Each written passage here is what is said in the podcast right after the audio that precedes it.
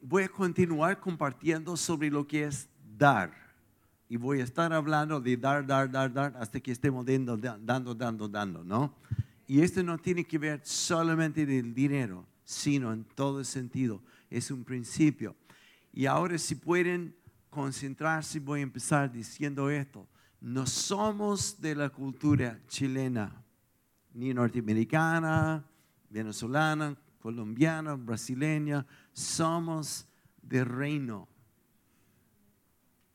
Gracias por su entusiasmo. Me dejaron chacón con esto, ¿ya? Y la cultura del reino muchas veces es contrario a lo que es la cultura actual.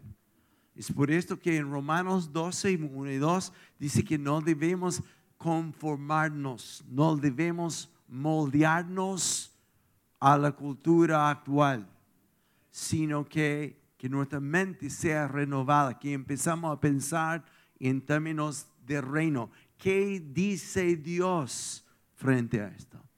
Estamos en una cultura de pura crítica, en todo sentido. La cultura del reino es honra.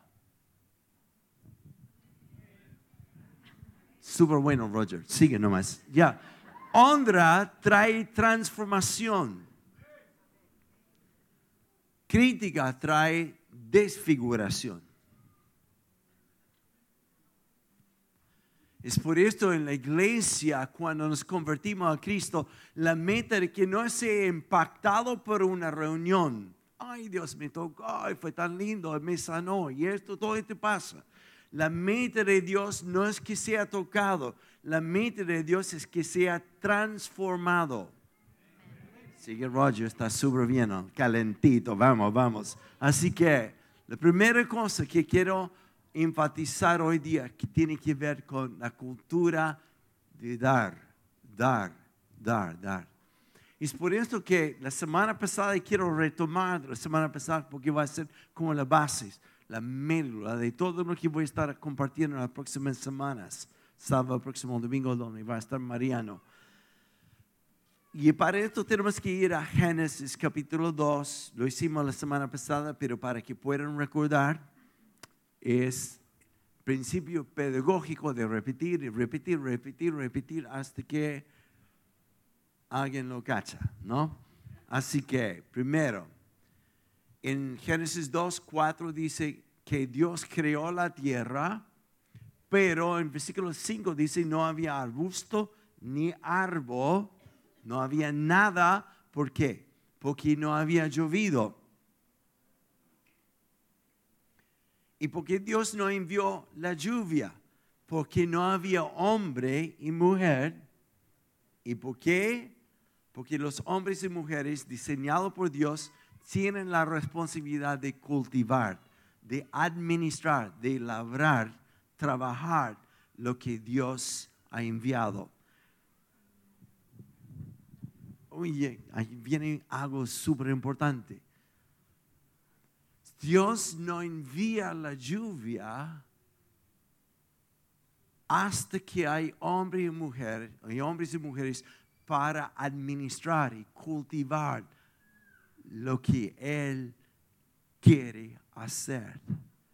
Dios no ha enviado un mover de Dios sobre el sector oriente de Santiago, donde estamos todavía los cielos no se han abierto porque todavía está buscando una iglesia o personas en una iglesia que se llama la Viña de la Condis para administrar, para administrar los dones que Él ha dado, para dar el amor que ha dado libremente, para manifestar su espíritu, su presencia sobre nosotros, no en la iglesia local, sino siendo habitantes de su presencia. Y Dios está esperando ansiosamente cuándo lo van a hacer, porque yo quiero empezar a mover de Dios en el sector oriente. Estoy buscando cuándo lo van a hacer. Y todo esto se retiene hasta que encuentra un pueblo que puede administrar lo que Él nos ha dado. Excelente, sigamos. Esa es la médula de todo. Nos ha criado y la razón y propósito por lo cual nos ha criado es cultivar, es trabajar, es administrar lo que nos ha dado. Y la semana pasada hice como un, vistazo nomás a un par de cosas y quiero profundizarlo, aun si me complica con el tiempo, pero tenemos hartas semanas, así que vamos. La primera cosa, ¿qué es lo que me ha dado para ministrar? Para administrar. La primera cosa que voy a decir son, es, son 24 horas. Todos tenemos lo mismo, 24 horas. Algunos oran, Señor, dame 28 horas para cumplir lo que hay que hacer, pero la verdad, ¿ah? al día. Tiene que ver con, con lo que es administrar su tiempo. Todos tenemos el mismo tiempo. Lo que hacemos con este tiempo es lo que determina bendición o no. ¿No me está captando todavía?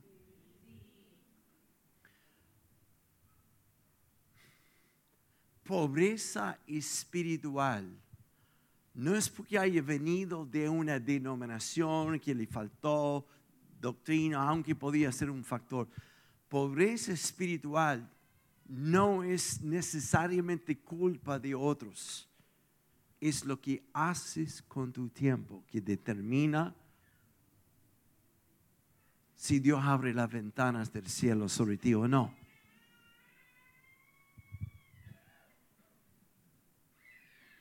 Hay una respuesta por lo menos de alguien, ¿ok? Así que Primero, ¿qué haces con tu tiempo? Es que no tengo tiempo para orar. No tengo tiempo para estudiar la Biblia. Y por esto muchos que llevan años y años y años en la iglesia esperan el sermón, y pueden escuchar la radio o que estén en un estudio bíblico donde alguien le está dando a cuchara leche. Y ese se llama pobreza espiritual, miseria. Todos los que son nuevos en Cristo, recién nacidos, amén. Ellos tienen que alimentarse de leche. Leche es algo que es procesada ya por otra persona. Pero ya llevas años y todavía siguen una pobreza espiritual. No por culpa es que la iglesia no enseña la palabra de Dios y que no hay muchos maestros. Hay. El problema se llama tiempo. Lo que haces tú con tu tiempo. Tiempo. ¿A cuánto le cuesta levantarse en la mañana?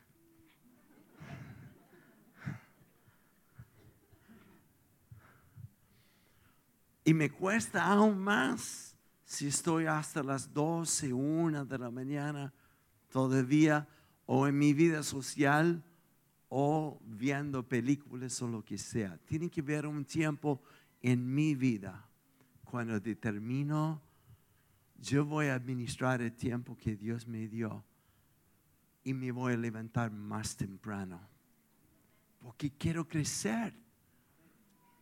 Y por sobre todo quiero estar con el Padre. Últimamente estoy dando las siguientes excusas especialmente cuando me invitan a bodas, a las recepciones. Siempre digo, a tal hora me voy, porque tengo una cita súper importante mañana en la mañana. Y no es una mentira, mi cita es con el Padre. Yo necesito esto.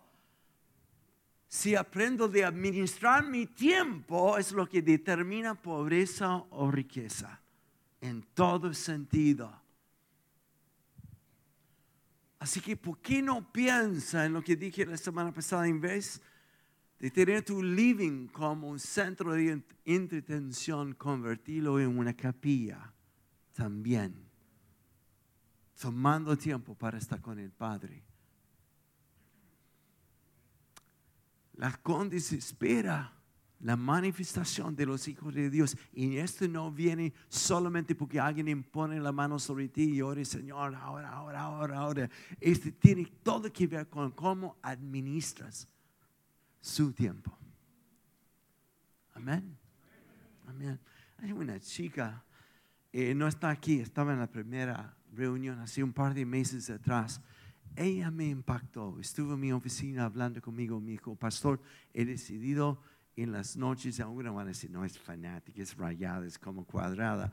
Ella dijo, ya he terminado de no ver más películas. De vez en cuando lo veo. Estoy tomando este tiempo para estudiar, para escuchar enseñanzas y para alimentar mi espíritu. Y yo puse la cara de pastor, amén, súper bien. Y dentro de mí dije, ay, ay, ay, ay, ay. Es exactamente lo que estoy empezando a hacer y ha sido impresionante, impresionante. Hay un Salmo 5, versículo 3, que me ha impactado mucho, mucho, mucho, mucho. Si no tienes la Biblia, mm, no lo voy a decir. Ah, mueve la cabeza como cuando digo este versículo es como, amén, sí, esto lo sé, ¿ya? Ok, pero este versículo me impactó tanto este versículo que dice en una nueva versión en inglés que se llama The Passion, la pasión. Y lo voy a tratar de traducir en castellano. Pero dice algo así. Y cuando lo leí dije, eso, eso soy, eso quiero. Y es esto. Dije, ¿cuántos tienen hambre de Dios? ¿Sí? ¿Sí? Los que no tienen hambre porque algo está pasando contigo. Un niño que se sienta a la mesa y dice, mamá, no tengo hambre sabemos que está mal, está resfriada, está con fiebre, algo le pasa con su guatita, pero un niño, especialmente los varones, tipo las 11, 12, 13, 14 años de edad, son aspiradores. Comen y ¿qué más hay? ¿Qué más? ¿Qué más? Invaden el refrigerador. Es un señal de salud. Cuando alguien tiene hambre de Dios, es señal de salud. Mm. Es por eso en en Salmo 5, versículo 3 dice, cara amanecer. En cara amanecer, dice el rey David y dice Roger, en cara amanecer oirás mi voz. Mm. Y presentaré mi sacrificio de oración. Y a veces es un sacrificio, porque para algunos temprano en la mañana, a sentarse, poner música, queda después de un tiempo. Y otros requieren moverse. Y otros es como un sacrificio de abrir no solo los ojos, sino empezar a abrir la boca.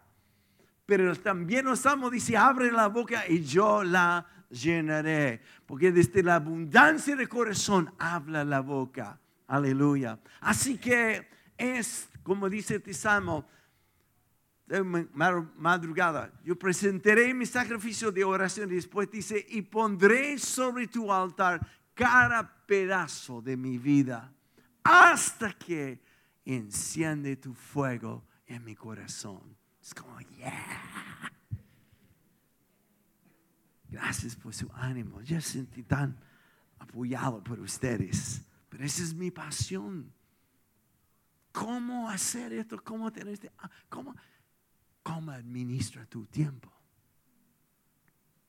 No me diga que no tienes tiempo. Tienes 24 horas.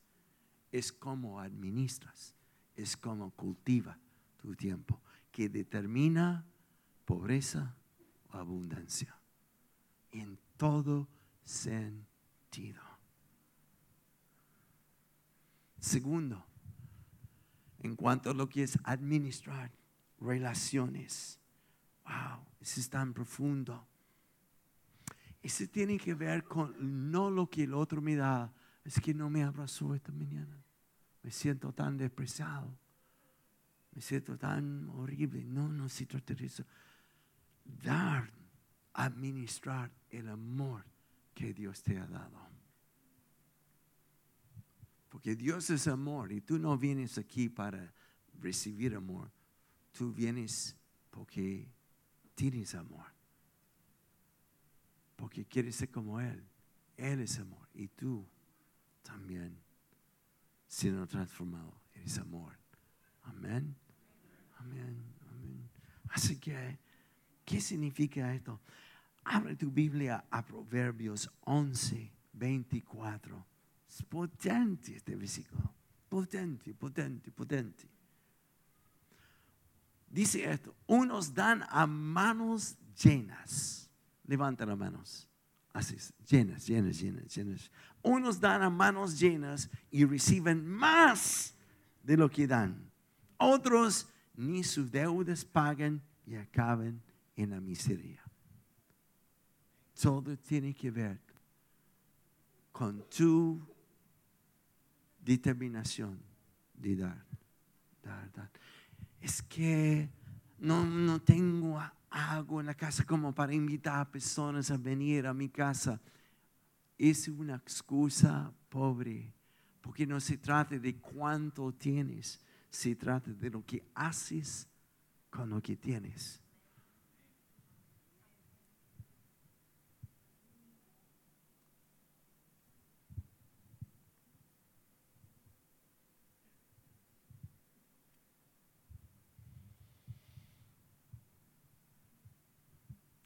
¿Cómo esperamos que Dios me da más si ni siquiera puedo administrar lo poco que tengo? Si ni siquiera puedo dar de lo poco. Escúchame súper bien aquí. No vas a dar cuando hay abundancia, cuando no aprendes a dar en escasez.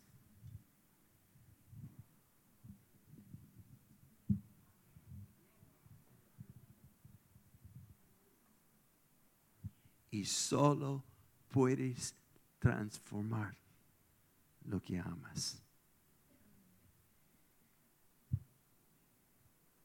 ¿Por qué la iglesia aquí no ha crecido más? Ah, hay ciertos factores, pero sabe un factor que es seguro. Cuando empiezas tú y yo, empezamos a dar de lo que Dios nos ha dado. Ahí va a crecer. Porque no está interesado en la multitud, está interesado en la una que está delante de mí.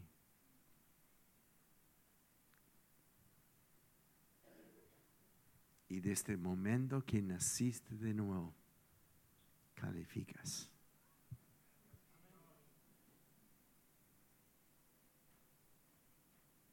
¿Por qué nos retiene miedo? Estoy convencido que no tengo este, mentiras que me paralizan. ¿Por qué no doy en relaciones? Porque me han herido, no me entendieron, o me sentí rechazado, o me desilusioné. ¿Sabe la historia de los elefantes? Los elefantes son animales en el circo que tienen potencia para dejar la todo. Si, si lo suelten es como que se acabó la cosa.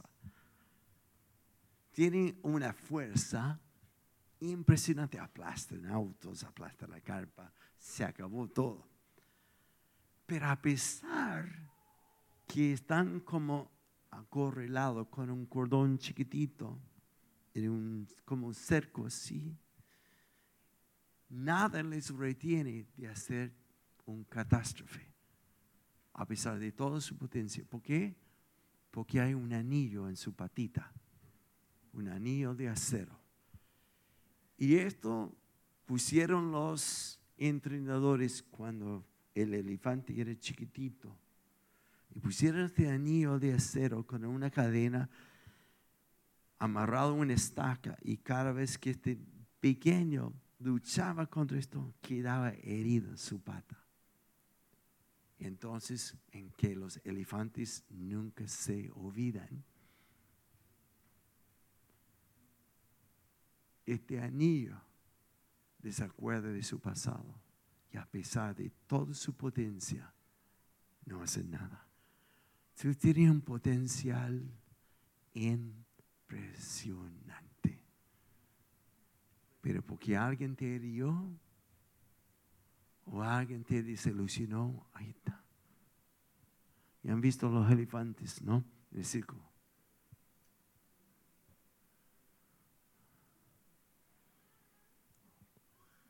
La buena noticia es que Jesús hace rato soltó el anillo y la cadena.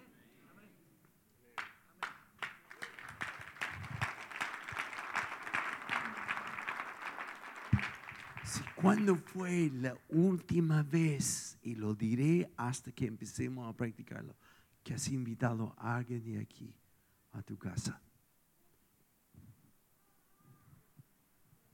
Y no diga, por favor, es que, es que, es que. Dios te dio el tiempo y los recursos. A los que han ido a Malawi, en las excursiones y los viajes a, Malawi, son gente que no viven, sino sobreviven cada día. Y una cosa es que más me impresiona es cuando te invitan a comer, de lo nada te lo dan. Me impactó la, única vez que Gloria y yo fui, fuimos, es que alguien produjo un lápiz para dar a un niño. Y el niño, en vez de tomar el lápiz y correr y esconderlo, esconderlo en su choza, la primera cosa que hizo fue romperlo en varias partes para dar a sus hermanos.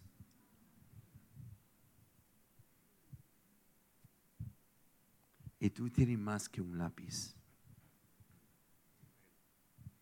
No es cuánto que tienes, es lo que haces con lo que tienes.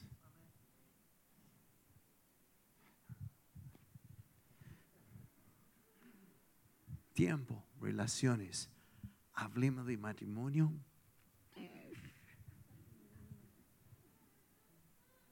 Soy designado por Dios como marido a cultivar, administrar mi relación matrimonial.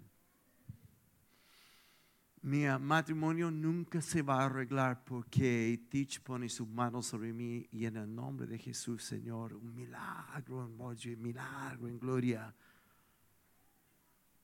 Sin descartar lo sobrenatural, puede pasar. Pero la gracia que Dios da, el poder que da en este momento, es para ser administrado por mí.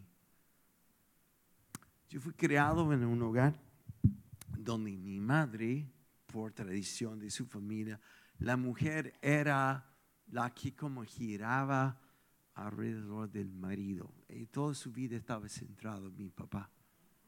Por eso cuando falleció mi papá, como ella no tenía propósito en la vida, como que, ¿qué hago ahora? Y yo estoy, pick me, pick me, pick me, ¿no? Como hijo. Pero mi padre llegaba todos los días la misma hora de la fábrica, la misma hora había cena, todo listo, todo preparado, etcétera, etcétera, etcétera. Y adivina qué patrón adopté cuando me casé. Ella tiene que apoyarme a mí, tiene que ayudarme a mí en el ministerio, tiene que ser la madre de mis hijos. Uy, que tenía mucho que aprender yo.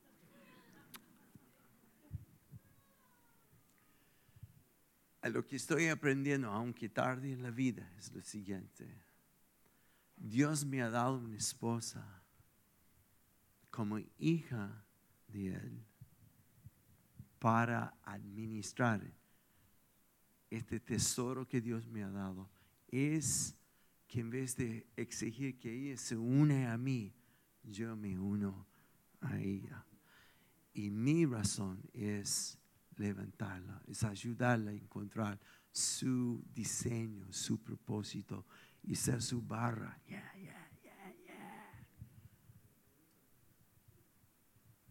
Porque tengo un suegro que se llama Dios. Y la hija de él es hija de un rey. Y me ha dado ella para levantar. Es que no tengo tiempo, es que no sé, no excusa. Todos los que conocen a Jesús aquí, absolutamente todos tienen una cosa en común, se llama amor. Ese viene del Padre no es un invento. Y este amor tiene todo el poder para levantar un matrimonio y hacerlo llegar a lo que es el diseño y el propósito de Dios para los dos. El problema no es el amor, el problema se llama sabiduría. Eso he usado antes, esta ilustración. Yo tengo una caja de herramientas, tengo dos cajas de herramientas en mi casa. Estaría impresionado con lo que tengo, pero no sé usar ninguno. Soy, soy un cero izquierda. Si alguien me pregunta si puedes hacer esto, no, yo sé Juan 3:16, pero esta cosa no tengo idea cómo hacerlo. ¿No? Hmm. Y eso es como el matrimonio. Tú tienes lo esencial que es amor. Sabiduría son las herramientas de cómo usar esto en tu matrimonio. ¿Y cómo descubro estas herramientas? La palabra de Dios. Así como seis meses estuve conversando con un matrimonio donde la esposa vino a hablar conmigo y conozco la historia de cómo tenían un montón de conflictos y cada vez que, que sube o, conversaba con ellos yo hacía así con mi cabeza, ay, ay, ay, ay, ay. Pero un día llegó ella a la oficina, me contó de lo, de milagro, de, de, una sanidad física y lo que Dios estaba haciendo en su corazón. Y me, me dice, yo amo tanto a mi marido estoy enamorado de él. Y yo la miro, dije, ¿qué? No, me dijo, Dios me cambió. Y dije, ¿dónde aprendiste esto? Y él me dijo, la Biblia, la Biblia, la Biblia. No cacharon esto, pero algún día van a entender estas cosas. Es tremendo, tremendo. Administración, cultivar lo que Dios te ha dado. Y finalmente, es mi punto principal, que es plata, plata. El diezmo, cómo administrar la finanza, porque falta hablar de los dones, de los hijos que son herencia de Dios. Mis hijos en descubrir el diseño que cada uno tiene en ellos y cultivarlo, animarlo. Y no solo nuestros hijos propios, sino los hijos de Dios acá. Ellos son herencia de Dios que nos dio para animar, para ayudarles a ver lo que Dios tiene para cuidar de ellos. ¿Cómo puedo crecer si estoy todavía? Es que me falta este curso, me falta esto, es que todavía, es que no, empieza a dar lo que ya tienes. ¿Sabe orar? Enseña a orar. ¿Sabe leer la Biblia? Enseña cómo leer la Biblia. ¿Sabe amar? Ame. Use lo que Dios te ha dado porque dando con manos llenas Dios te va a dar mucho más. Mm. ¿Cómo aprendí a ser pastor? Nadie me enseñó esto. A los 20 años me dieron una iglesia. Aquí, tómelo. Si no se levanta, lo vamos a cerrar las puertas. No hay nada como presión, ¿no? Tenía 25 ancianos que para mí son jóvenes ahora, porque yo tengo la edad de ellos. Y mi primera cita de consejería era entre dos mujeres que se ofrecieron para ayudar en el grupo de jóvenes. Y entre ellas se pelearon, se estaban súper peleadas. Así que no sabía qué hacer como pastor, cómo lo hago. Así que pensé en lo siguiente, voy a invitar la primera mujer a venir a las 3 de la tarde y la otra a las 3.15 a mi oficina. Es una estrategia brillante. Así que con la primera, como somos gringos, fui al grano. Miren, ustedes están peleados y esto está causando un tremendo problema en la iglesia de 25 personas. Está dividida la iglesia, ¿no? Así que les voy a dar algo para pensar. Tienen que arreglar este problema ya. Y en esto toca la puerta. Viene la segunda mujer. La primera está asustada.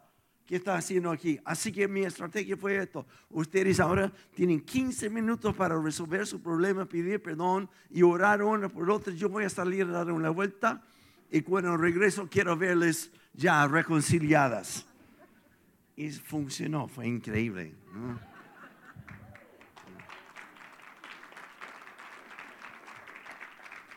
No es cuánto que tienes, es lo que haces con lo que tienes. ¿Ok? Así que vamos ahora sí a hablar de plata.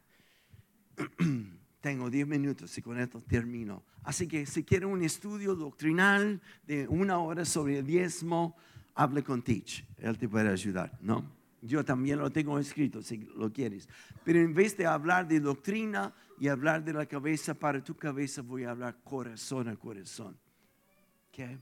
Diezmo significa apartar 10% de mis ingresos. Si recibo un millón y medio cada mes, después que saquen AFP, impuestos, y recibo un millón y medio, ¿cuánto de esto es un diezmo?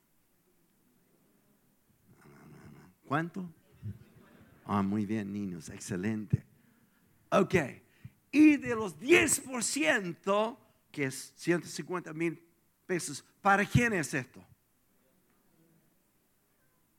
No, es para la obra de Dios. Dios no necesita plata. Está súper rico. Pero sí, la obra aquí necesita dinero. Pero además de esto, no es solo para la iglesia, es administrar lo que no es tuyo para la obra de Dios. Ahora, con el 90% que queda, ¿de quién es? De Dios. Es el principio de administrar. Es entender todo lo que tengo no es mío. Si estoy trabajando para una empresa y el jefe me pasa un millón de dólares para invertir en tal y tal y tal cosa. Y yo recibo esto. Y voy y se me ocurre, no, no sería tan bueno. Yo creo que este sería mejor. Y invierto en lo que a mí me tinca.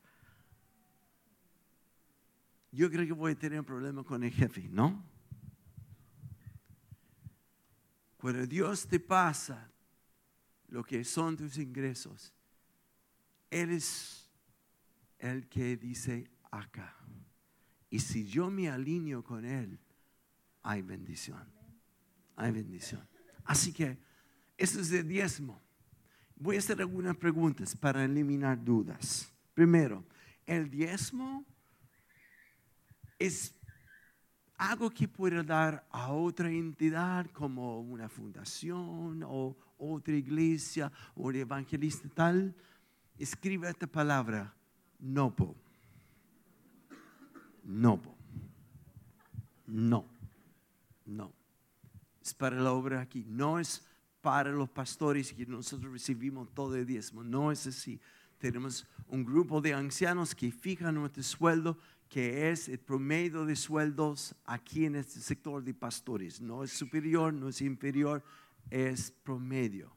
Por eso nos ven gordos, nos cuidan muy bien. Pero hay un tope en esto. Toda la plata aquí es administrado por un tesorero. Los pastores no tocan ni un dedo de esto. No sabemos cuánto es. No sabemos quién da, quién no da. No sabemos cuánto es cuando recibimos un informe. Pero no nos interesa saber quién da, porque esto está entre tú y Dios y nadie más. Segundo, además de un tesorero, tenemos un contador exterior. Digo todo esto porque ha habido últimamente mucho escándalo sobre platas en las iglesias. Quiero aclararlo, tenemos un contador exterior y además hacemos una auditoría para que estemos en inglés squeaky clean como limpiecito. Y si tú tienes dudas de cómo, cómo está pagando esto, etc., los libros siempre estarán abiertos. Siempre. Así que, ¿por qué dar a otros y no a la iglesia local? Sería hoy día, si tú me invitas a comer en un restaurante peruano, yo te voy a pedir un lomo saltado, ¿ya? O ají de gallina, esto me gusta. Y sería ridículo después del almuerzo que tú te levantes de la mesa, cruces la calle y pagas la cuenta en Burger King. Tú estás comiendo aquí. Esa es tu casa. esa es tu familia. El diezmo va para la obra y muchos, porque estamos plantando iglesias, estamos haciendo N cosas aquí que tienen que ver con avanzar lo que nos dio como visión. ¿Ok? Segunda pregunta. Estoy soltando un par de ellos. Ah, el diezmo. Ese fue del Antiguo Testamento. No es para hoy.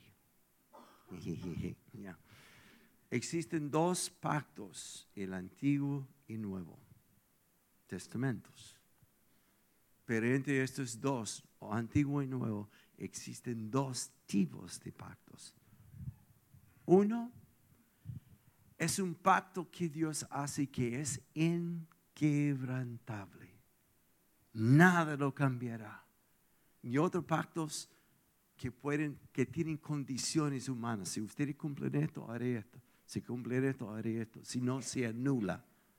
¿Cuáles son los inquebrantables? Como Noé, cuando Dios jura, nunca más destruiré la tierra por inundaciones. Y por sello pone un arco iris. En el pasado me gustaba esto porque arco iris es simbólico también en tiempos de guerra, con los guerreros como se jubilaron de la guerra y nunca más salieron a la guerra, como colgaron su arco sobre la chimenea, como que no más guerra arco iris. La próxima vez que sacan una foto, acuérdate, Dios dice, nunca más, nunca más haré una destrucción así. Amén. Segundo, pacto. Génesis 12, 1 a 3. Cuando Dios dice a Abraham, te bendeciré. Se voy a bendecir Abraham, tú y tu descendencia. Y ustedes serán bendición a todas las familias en la tierra. Ahora, ese promesa no es solo para Abraham, sino para sus hijos. ¿Quiénes son los hijos de Abraham? Levanta la mano. Padre Abraham, tuvo muchos hijos, muchos hijos tuvo Abraham. ¿Se acuerdan esto ya? Ok. Levanta la mano, niños. Padre Abraham. Ya somos niños de Él, hijos de Él. Y Dios dice, te voy a bendecir a ti y tu descendencia y serán bendición en las condes, en Chile y donde sea. Y es inquebrantable. Wow. Otra promesa. David, sobre tu trono siempre será descendencia tuya. Y el último de sentar ahí se llama Jesús, quien reina por los siglos de los siglos de los siglos. No está de pie en el cielo, está sentado porque consumado es la obra que él hizo.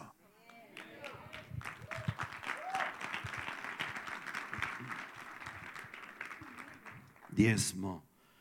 Entonces, ¿cuáles son los pactos quebrantables, eh, condicionales, anulados lo va a encontrar en la ley de Moisés. No tengo tiempo de entrar en todo esto. Pero entonces eh, negociar con Dios es que tú sabes, Dios, que en este momento tengo esto y solo puedo dar así. Escúcheme. No se trata que tú intentes que Dios te entiende a ti. Es al revés. Que tú entiendes a Dios. Y Dios dice, pruébame, pruébame, pruébame, pruébame. Quiero llevar tu corazón donde no cabe la cabeza. Pruébame en esto, porque si quieres la bendición de Abraham, tiene que tener la fe de Abraham. Pruébame en esto. Cruce la raya de gallina, cruce la gallina, ya, con la raya, no, ya. Es, pruébala pruébalo, es probarlo. Es la única vez donde Dios dice, pruébame en esto y no verás si abro las ventanas del cielo y hago llover en abundancia sobre ustedes. Mm. Cuando abrimos las manos llenas, Dios te vuelve aún en más. Cuando me alineo con Él, no es una ley, es fe, es fe. Ya, termino con esto.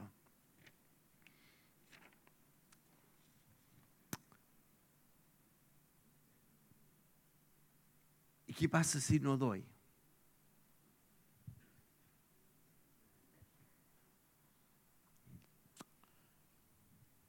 Buena suerte. No, yo diría esto. Primero, no es una ley, no es ninguna obligación. Eso se llama fe.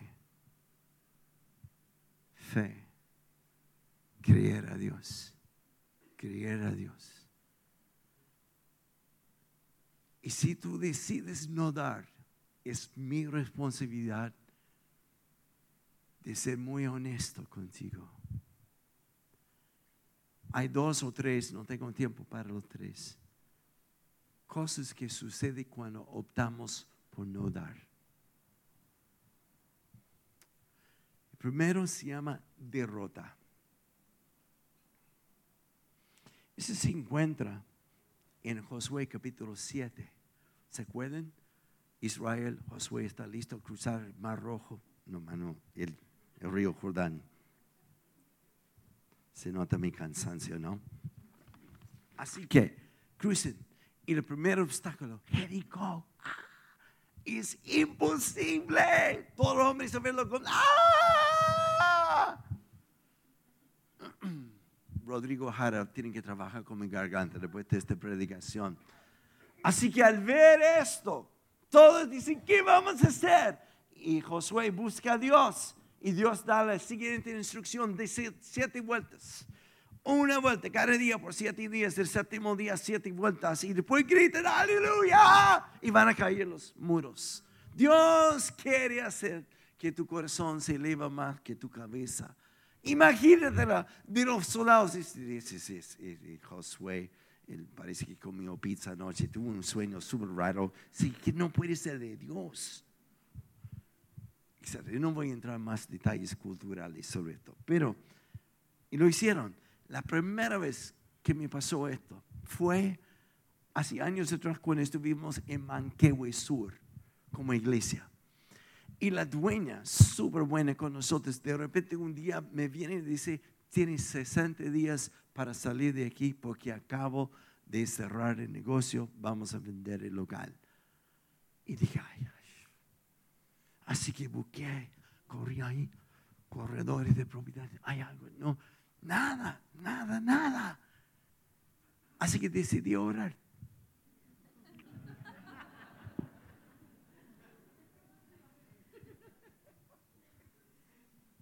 Y Dios trajo esta historia a mi memoria. Me acuerdo que en una tarde llegó una, una persona que había llevado como un año, dos años en la iglesia. Se llama Pato. Y dije, Pato, acompáñame. ¿Dónde vamos, pastor? Dije, vamos a dar siete vueltas a la cuadra aquí, a la manzana, ¿no? Y me dijo, para que no importa, vamos. Y él me ha convencido, no, tuve que convencer, yo agarré su brazo, dije, vamos caminando. Y dimos siete vueltas. Y llegamos después de siete veces, me miró, me dijo, ahora que dije, levanta tu mano y grita, aleluya. Y él dijo, aleluya, ¿no? Y me dijo, ¿qué más? Esto es todo. Pasó una semana, la dueña llegó a mi oficina y me dijo, pueden quedar más tiempo. Dijo, ¿por qué? Porque se cayó el negocio.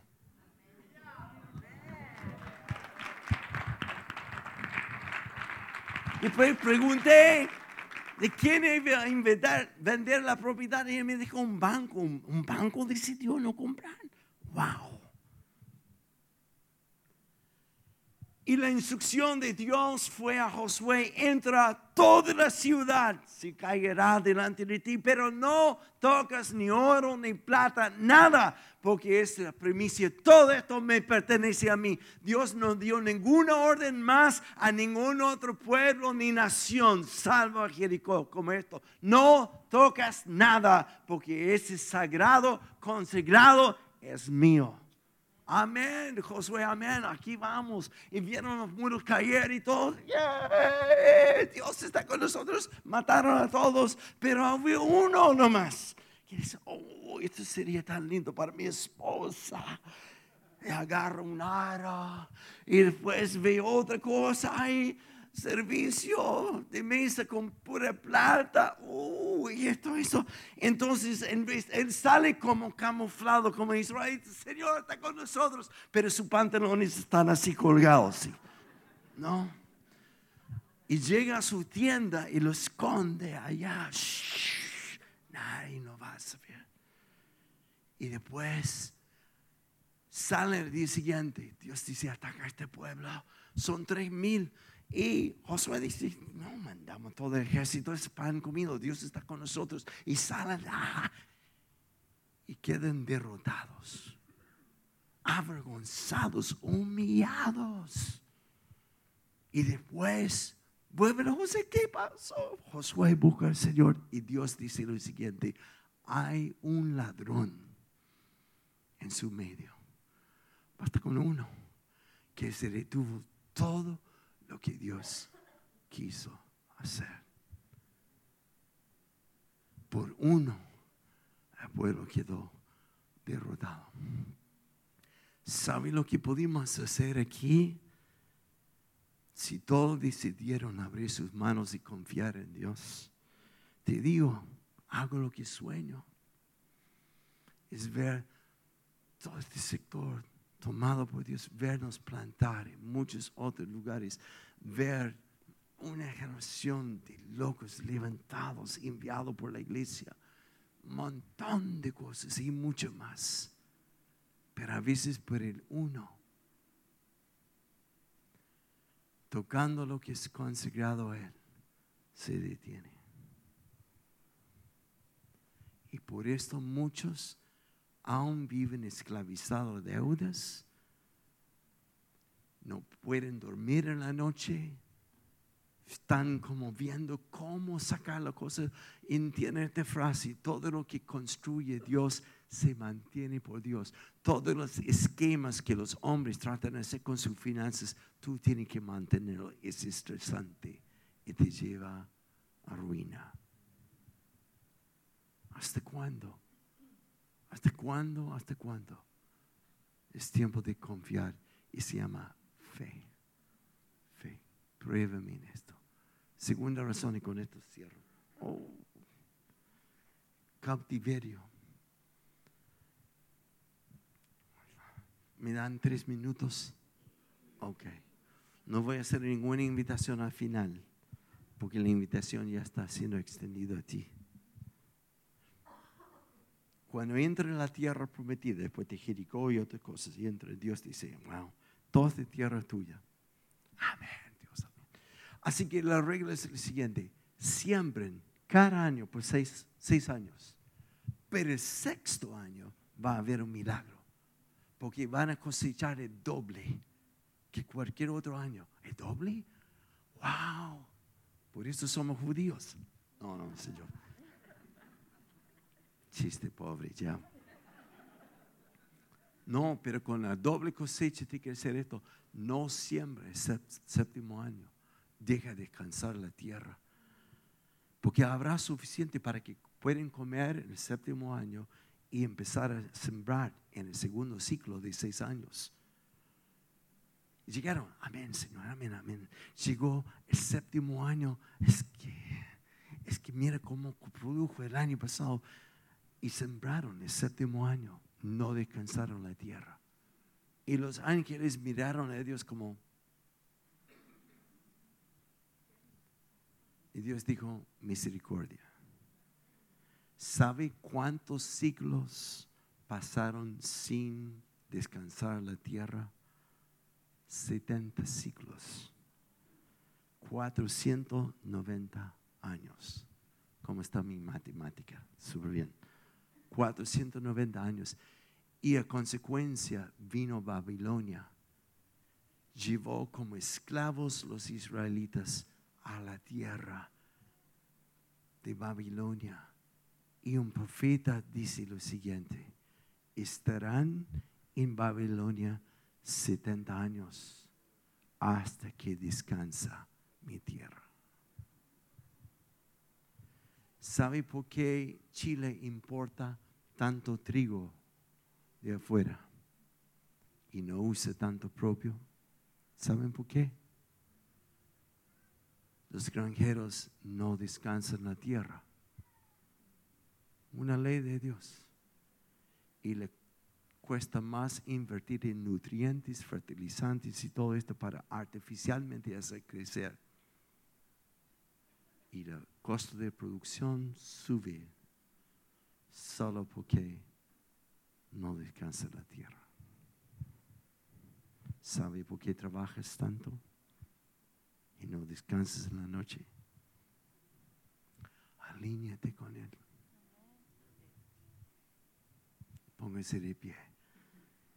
Johnny.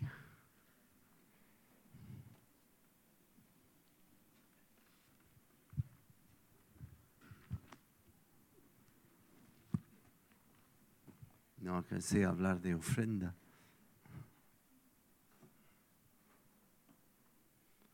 Pero se entiende, ¿no? Extiende tus manos delante de ti. Y vamos a cantar una canción, pero no como cantarla, vamos a orarlo. Y con esto sí termino. No habrá ninguna invitación. La invitación es esto. Suelta lo que tienes en tu mano. Y lo tienes por miedo o egoísmo.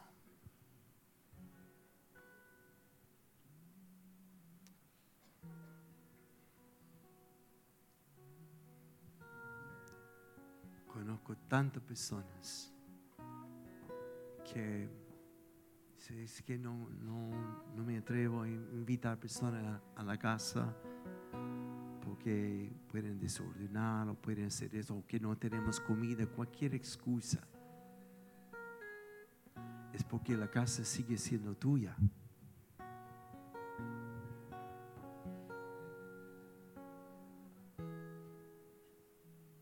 corazón de Dios es dar, dar. Porque de tal manera Dios dio. Que dio. Solo puedes transformar lo que tú amas. Si es una decisión de fe hoy día, Señor, mi diezmo. Empezamos con esto. Aunque estoy súper apretado, si aprendo a dar en lo poco, sé que me darás mucho más. Y sé que cuando viene más, también sabré cómo dar. Si esto eres tú, levanta tu mano bien alzado al cielo, como que, heme aquí, Dios, he aquí auto, casa. No estoy pidiendo llaves ni nada, no se trata de esto. Se trata de entender tú el principio de dar. Aquí Dios, todo lo que tengo es tuyo. Y me ha bendecido tanto. ¿Cómo puedo bendecir a otros? Alineándome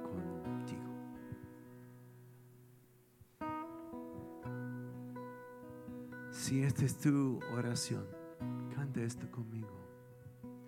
Sobre